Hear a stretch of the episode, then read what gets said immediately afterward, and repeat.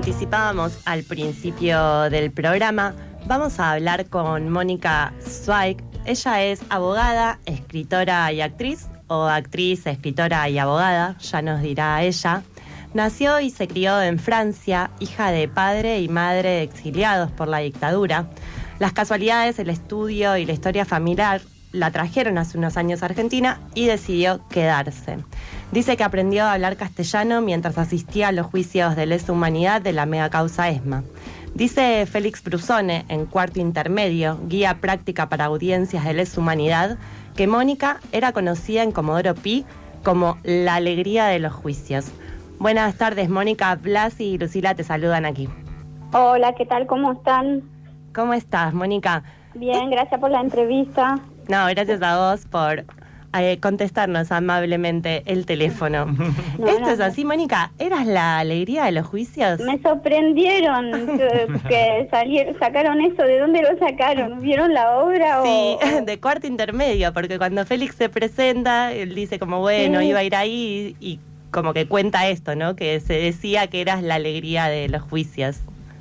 Sí, en algún momento alguien dijo eso y algún abogado, eh, algún abogado querellante me parece, dijo eso y quedó quedó como, quedé estigmatizada de esa manera.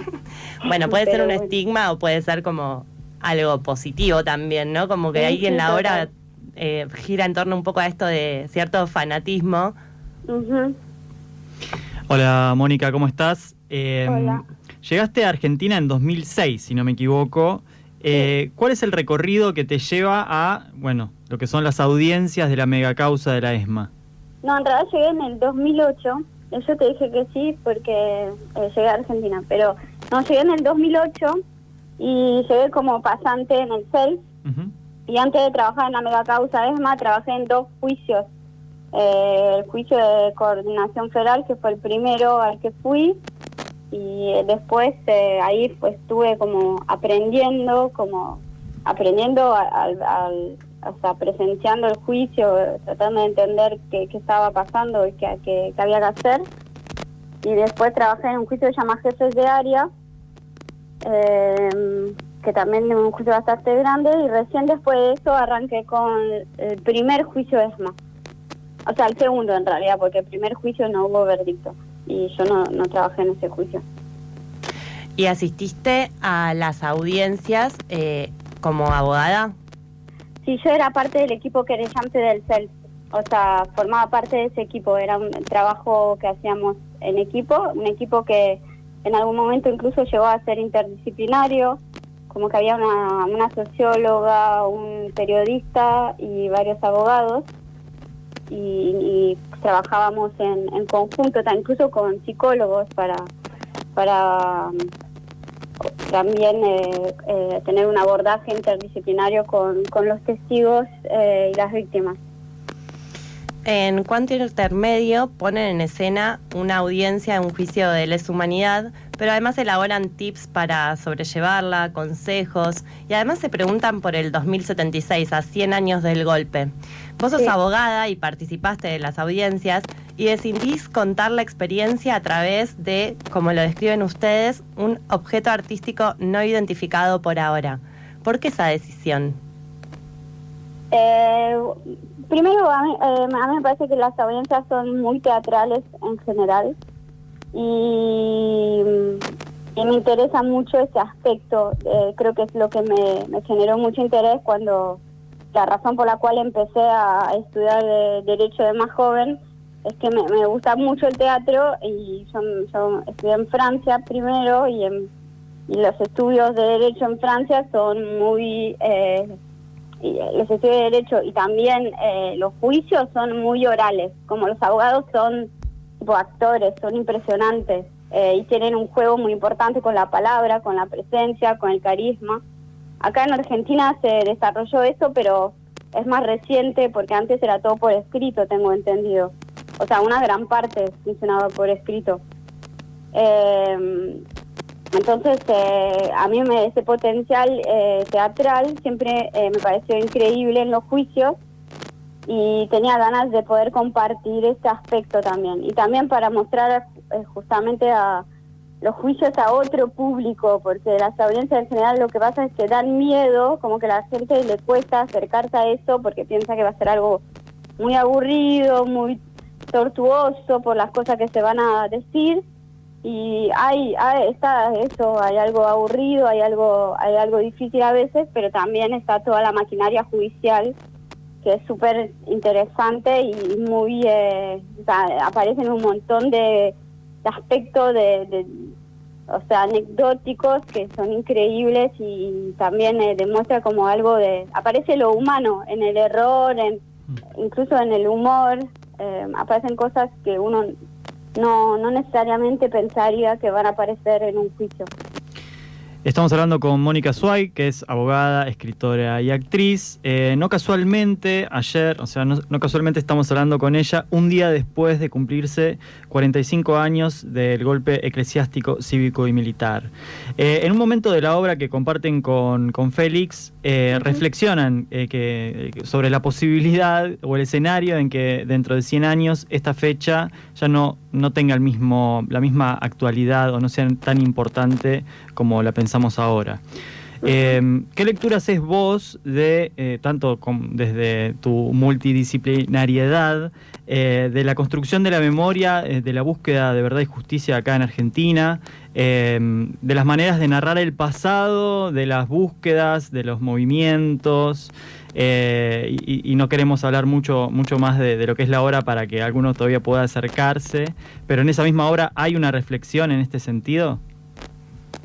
Nosotros jugamos en la obra en cuarto intermedio con la idea de que eh, em, dentro de 100 años van a haber tomado el poder eh, los, los, monos, como en el planeta de los simios, y van a llegar a los tribunales de Comodoro Pi, van a encontrar eh, los videos de la obra y van a decir qué es esto, como qué hicieron los humanos, qué querían hacer con esto que es la justicia.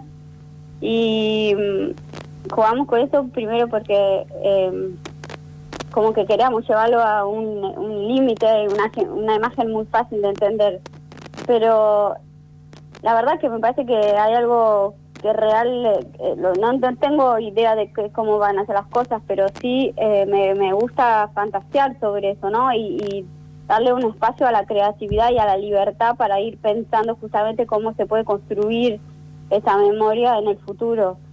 Eh, me parece muy interesante eh, también ver cómo las nuevas generaciones van a, retomar ese legado de, algo que ellos no padecieron, eh, que ellos escucharon y ver cómo se van a poder apropiar justamente de, una historia que, que, no va a ser directamente de, ellos, digamos. Me parece súper interesante no tengo idea. y una de las cosas que, que estuve pensando en este tiempo es que a medida en el que van eh, como em, tratándose eh, el trauma individual y colectivo y también eh, que va pasando el tiempo, como que hay más posibilidad tal vez de, encontrar formas creativas y, libres de, poder em, pensar el tema de la, de la memoria en general. Em, pensaba en, esto que decís y me preguntaba si digamos, estas maneras de narrar el pasado de, las que hablábamos, desde la que hablaba recién, por ejemplo, la resignificación de los centros clandestinos de detención, tortura y exterminio, como que donde hubo muerte hoy haya eh, eh, actividades culturales, digamos, haya otro, otros movimientos, haya eh, universidades, etcétera, etcétera. eso hay, un pensamiento sobre eso también, digamos, si bien obviamente pensar de acá a 100 años es, es, extremar argumentos y hacer como una distopía, eh, porque nunca vamos a pensar que va a estar todo bien. una utopía, claro. Eh, también hay una, hay una mirada sobre eso, sobre esa resignificación de, estos espacios. Sí, me parece que, mm, bueno, nosotros decimos el Cuarto Intermedio, que es una comedia, yo lo considero como una comedia negra, pero una comedia, como donde buscamos puntos de humor, en, adentro del casino oficiales de la ESMA, por ejemplo. Eh, hicimos eso en noviembre de 2019 y era muy impactante ver cómo la gente se reía en ese lugar que antes era un lugar eh, eh, eh, de tortura incluso donde fallecieron hasta personas en ese lugar y de repente había risas y, si bien al principio me preocupaba mucho eh, que haya, que tengamos que hacer la obra ahí, ver cómo eso iba a impactar y todo eso, cuando empecé a escuchar las primeras risas, dije, ah, bueno, eso está, está bien igual, está bien igual. Yo creo que todo esto está en mutación, como que es algo que vamos a ir descubriendo sobre la marcha. Me parece que Argentina está trabajando sobre la marcha todos esos temas de memoria desde, el principio, pero desde un lugar súper eh, interesante y desafiante, e incluso mostrando una... Yo, yo lo pienso como un ejemplo único en el, en el mundo, no que los otros países no tengan también su propio trabajo de memoria, pero bueno, Argentina con los juicios sí hizo algo que no hizo otro país eh, en el mundo o que se está haciendo en algunos países ahora, algunas cosas, pero ese, ese, ese mm, proceso de justicia es eh, algo absolutamente único y vamos a ver cómo eso también impacta en la construcción de la memoria. Yo no sé, hay, hay y cosas interesantes y, todavía me parece que debe faltar tiempo porque por ejemplo yo eh, veo que hay muy pocas cosas hechas sobre los juicios. Eh, como no veo que aparezca mucho el tema en literatura, no veo que aparezca mucho el tema en, en documentales o en cine, pero es un, son como las audiencias, las audiencias de los juicios de la humanidad son thrillers a veces, como tiene la sensación que estás metido en una, en una película policial. Entonces pienso que debe haber todavía mucha reticencia y mucha dificultad para, para profundizar o hablar de algunas cosas y abrir el tema también, que el tema pueda salir también de las personas que son directamente eh, involucradas en, en, ese, que se pueda apropiar toda la sociedad. En ese sentido, a mí me interesa mucho todo el trabajo que se puede hacer en términos de memoria que tenga que ver con salir de la endogamia y también tal vez salir un poco de la solemnidad con la que tratamos el tema a veces. Eso es algo que a mí me interesa personalmente, cómo llegamos a otros públicos. Y me parece el desafío fundamental para la construcción de la memoria. Eh, cuarto intermedio claramente logra eso, me parece, y además logra que el tema igual, o sea, aunque, aunque te haga reír, no pierda profundidad, ¿no? O sea, como que te hace reír y un poco terminas llorando porque es inevitable, pero a la vez te acerca un montón lo que son esas audiencias y lo que ustedes quisieron transmitir con eso. Sí, es que el humor tiene un poder, ¿sabes? Lees las revistas de humor o, o, sea, no, no necesariamente le, baja la calidad a, a un tema, simplemente lo, lo agarra desde otro lugar, me parece. Estamos hablando con Mónica Zweig, actriz, escritora y abogada. Hace muy poco salió tu novela Una familia bajo la nieve, que es de alguna manera el registro de una historia personal donde todo esto aparece, ¿no? Aparece la dictadura, el exilio y también el tema de la justicia. El epígrafe de esa novela es I Will Survive de Gloria Gaynor. Y bueno, ¿cómo fue el proceso de escritura? ¿Sobreviviste? yo sobreviví, eh, estoy sobreviviendo, que, porque ahora hay que enfrentar el tema de la publicación, es algo nuevo para, para, para mí. Eh, pero en cuanto a la... Mm, no es una novela autobiográfica, realmente es una novela donde hay un, fuerte componente de ficción, lo que sí el personaje principal, el que guía como el, el, la protagonista de la novela, tiene rasgos eh, que son parecidos a los míos, pero eso es un juego que hice voluntariamente porque lo que a mí me interesa, o sea, lo que a mí me pasó cuando tuve ganas de escribir es que eh, me enfrenté con, primero me enfrenté con qué, en qué idioma voy a escribir, voy a escribir en francés o en castellano, y después me enfrenté con em, qué, eh, qué personaje puedo construir yo, porque yo estoy, yo estoy entre tres países y entre dos idiomas, por más que el francés obviamente sea mi idioma principal,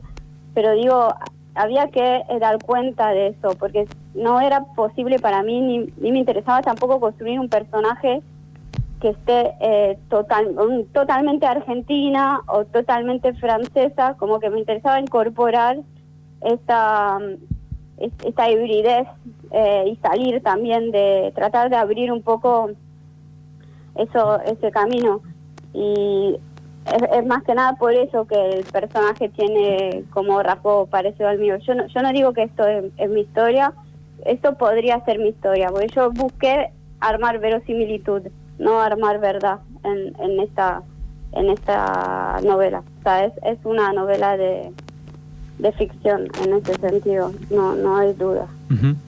Eh, hablando de la ficción y o, de, digamos, eh, te presentamos como eh, actriz, escritora y abogada. No vamos a preguntarte por tus proyectos como abogada, pero si estás trabajando en algo nuevo en cuanto a la escritura y la actuación. bueno, en cuanto a la escritura, yo, esta novela que se publica ahora, en realidad la terminé de escribir hace dos años y empecé eh, otro proyecto que tiene que ver eh, sobre mm, es el tema del aprendizaje del idioma, que es un tema que me, que me divierte mucho. Y, y es, eh, es una protagonista que confunde el sentido de la vida con el sentido de las palabras y siempre busca más palabras para tratar de entender en varios idiomas, pero termina, no sé cómo termina porque todavía no terminé de escribirla, pero algo así. Y, y voy de a poco. Y en teatro, eh, bueno, el teatro en este momento está muy complicado y es un momento muy difícil, em, pero em, el año pasado participé con un grupo de, en un proyecto colectivo de que se llama 20 estrategias para negar la realidad y trabajamos, em, tratamos de entender en un contexto así tan insólito y difícil como cómo estamos viviendo, qué podíamos sacar eh, de creativo y de escénico dentro de eh, la plataforma digital Zoom. Hicimos así varias, eh, entre comillas, representaciones de, una, de una experiencia barra obra que, que armamos que se llamaba 20 estrategias para, para negar la realidad por Zoom. Está todavía disponible eso para acceder.